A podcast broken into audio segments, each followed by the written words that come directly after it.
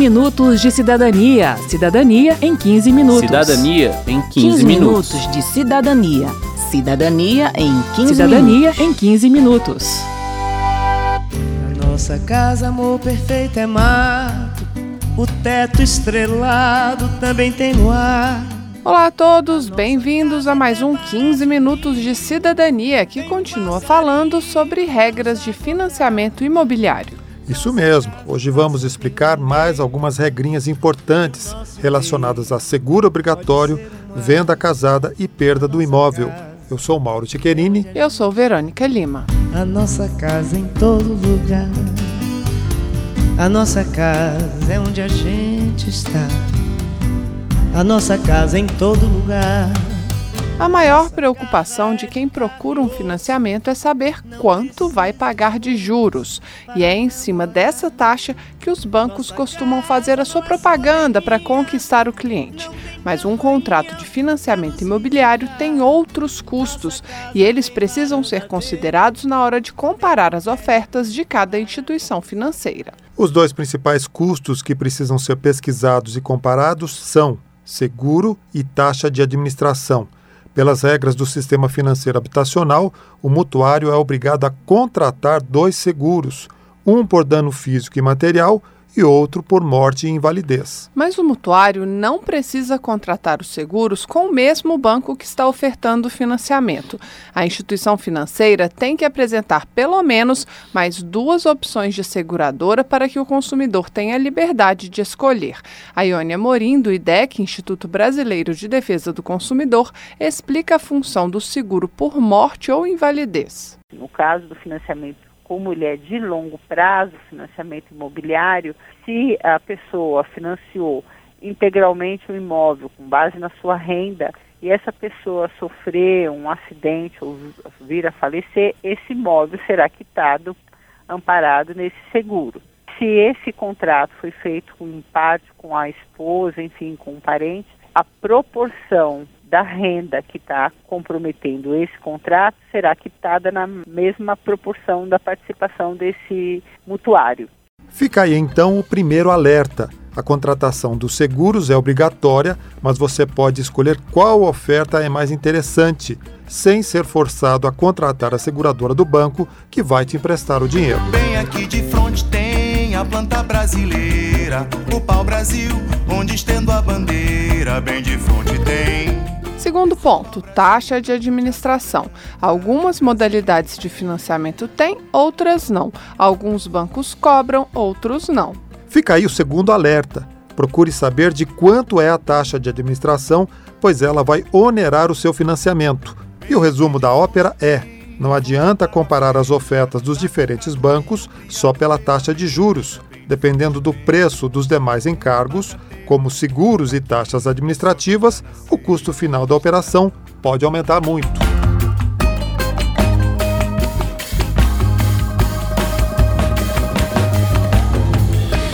Prática muito comum entre os bancos é oferecer reduções na taxa de juros para mutuários que contratam outros serviços do banco, como conta salário, cartão de crédito e outros seguros. O vice-presidente de habitação da Caixa Econômica Federal, Jair Mal, dá um exemplo de como isso funciona. As taxas, elas são vinculadas a ser cliente ou não, o ser cliente e ao tipo de relacionamento. Então não é exatamente perfil, mas sim o tipo de relacionamento com o cliente tem com a Caixa Econômica. Então, hoje nós temos taxas de juros vinculado a TR a partir de 6,75. Se a pessoa não quiser ter conta na Caixa, quanto que vai ser a taxa balcão para ele? Vai ser 8,50, TR mais 8,5%. O, o nível de relacionamento do cliente com a Caixa acaba sim modificando o que é natural, né? Quanto mais relacionamento eu tenho, mais com, melhores condições eu vou adquirir em cada financiamento. Na avaliação de Vinícius de Almeida, da Associação Brasileira dos Mutuários da Habitação, essa prática pode ser benéfica, mas é preciso fazer os cálculos para saber se o custo das contratações extras não supera a economia com a redução nos juros. É preciso avaliar também se a oferta do banco não configura a venda casada, prática que é proibida. A venda casada é quando você condiciona a aquisição de um produto ou serviço à aquisição de outro produto ou serviço. O que, que é proibido para esse tipo de relação? É o banco somente conceder o financiamento habitacional se você for cliente da instituição financeira. É, olha, eu te dou o financiamento desde que você abra uma conta. Se você não abrir uma conta, eu não te concedo o financiamento. Isso é venda casada. A concessão de um benefício de redutor de taxa de juros, ela é caracterizada propriamente como um benefício. Se você quiser ter a sua taxa reduzida, você tem que ser o meu cliente para esse esse pacote. Se você não quiser ter a taxa reduzida e quiser ter a taxa normal de mercado, não precisa ter esses pacotes que eu estou te oferecendo. Mas, obviamente, que a contrapartida do redutor, que seria a relação pessoal com o banco, ela deve ser também analisada para ver se compensa ou não compensa. A Ione Amorim, do IDEC, pede muito cuidado ao avaliar essas ofertas, pois, para ela, a diferença é muito sutil entre a oferta legítima do banco para aumentar a relação com o cliente e a abusividade da venda casada. Então, você contratar ainda um terceiro seguro de vida para poder aderir ao financiamento com um desconto na taxa de juros. Isso configura a venda casada. Então, é abusivo, fere o artigo 39 do Código de Defesa do Consumidor e ainda tem um aspecto que eu acho que é mais danoso, porque muitas vezes ele vem por um assédio, ou seja, a pessoa diz, mas eu não quero esse serviço. Aí o, o, próprio representante do banco fala, ah, mas se você não contratar, eu não garanto que eu vou ter essa taxa de juros para você, ou que você vai ter financiamento. Então, é um assédio moral que induz a pessoa, por ameaça, a contratar para ter certeza de que ela vai ter acesso ao serviço. Bem, mas se você descobrir que não fez o melhor negócio ou se ao longo do contrato outras instituições passarem a oferecer melhores condições de financiamento, você pode optar pela portabilidade, que é a transferência da sua dívida para outra instituição financeira. Segundo o Banco Central, para realizar a portabilidade, o cliente precisa pedir ao banco contratado um relatório sobre a situação da sua dívida, saldo devedor, número de parcelas a vencer, taxa de juros, etc. Com essas informações em mãos, ele procura outros bancos e negocia as condições da nova operação. Encontrando uma oferta melhor, a nova instituição vai transferir os recursos diretamente para a instituição original, quitando assim a dívida antecipadamente. Os custos dessa transferência não podem ser repassados ao cliente. Mas antes disso, o banco original tem até cinco dias para renegociar com seu cliente e oferecer condições mais vantajosas para que ele mantenha o contrato. Nesse caso, o cliente pode desistir da portabilidade. O Banco Central alerta para uma restrição da portabilidade. O valor e o prazo da nova operação não podem ser superiores ao valor do saldo devedor e ao prazo remanescente da operação original. Quero saber. Quero saber.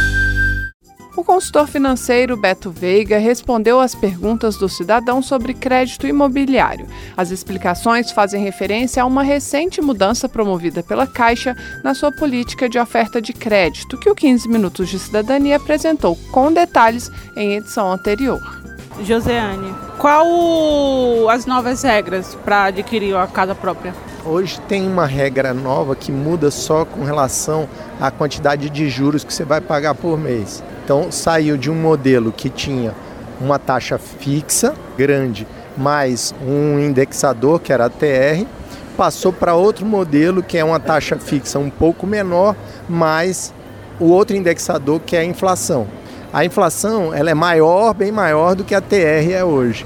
Então esse é o novo modelo que está sendo oferecido para as pessoas. Só que ele traz um pouco mais de risco, né? Por quê? Porque a TR ela é mais contida, ela fica, ela varia pouco comparado com a variação da inflação. Porque a, inflação está o tempo todo mudando e a gente não sabe quanto vai ser daqui a pouco. Né? Wilton Canuto, de ano passado para trás, houve umas mudanças ao qual diminuíram a liberação de recursos para financiamento de casa própria.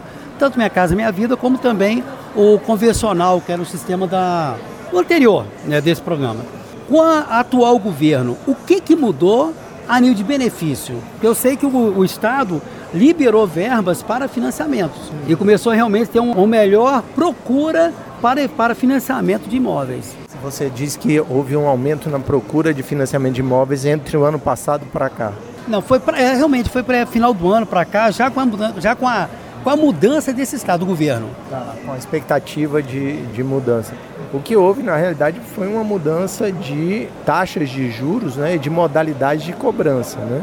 Então você saiu de um modelo que era com TR, eh, na realidade você não saiu, você está tendo uma oferta adicional de, de um modelo que é com TR, adicional ao modelo de TR um modelo com inflação.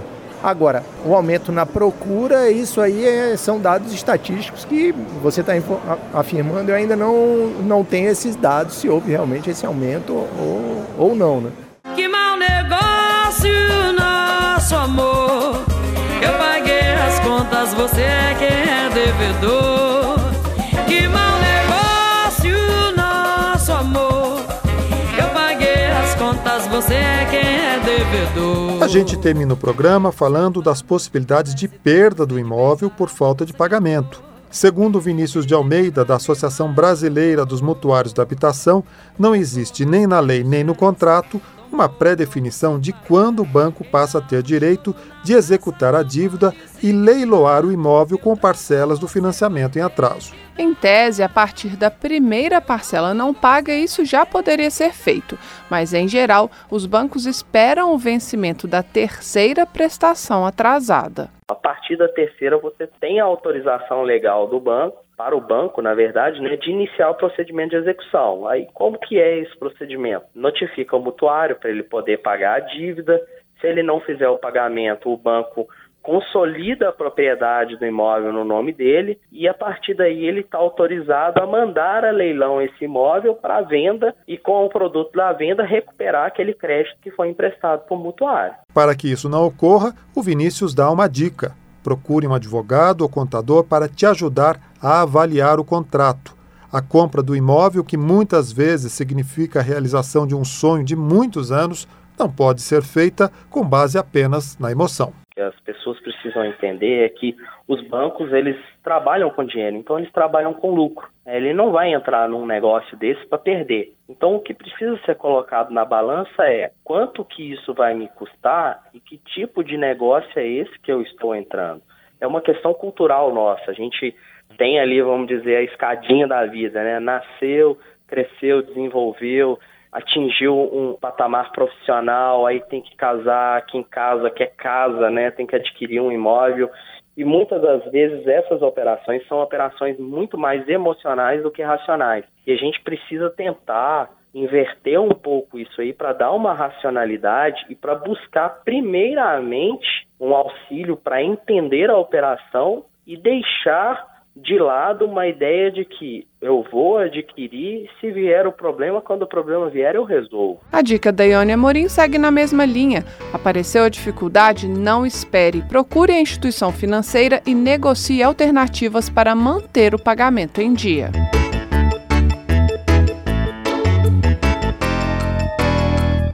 Termina aqui o 15 Minutos de Cidadania, que teve produção de Cristiane Baker, trabalhos técnicos de Alan de Souza, edição e apresentação de Mauro Tchequerini e de Verônica Lima. Se você tem alguma dúvida, mande para gente. O e-mail é radio.câmara.leg.br e o WhatsApp é 61 999 789080. O 15 Minutos de Cidadania é produzido pela Rádio Câmara e transmitido pelas rádios parceiras em todo o Brasil como a rádio Água Fria FM da cidade de Água Fria, na Bahia. Você pode conferir todas as edições do programa no site radio.câmara.leg.br ou agora no Spotify e em outros agregadores de podcast. Uma boa semana e até o próximo programa. Até lá! 15 minutos de cidadania. Cidadania em 15 minutos. Cidadania em 15, 15 minutos. minutos de cidadania. Cidadania em 15 Cidadania minutos. em 15 minutos.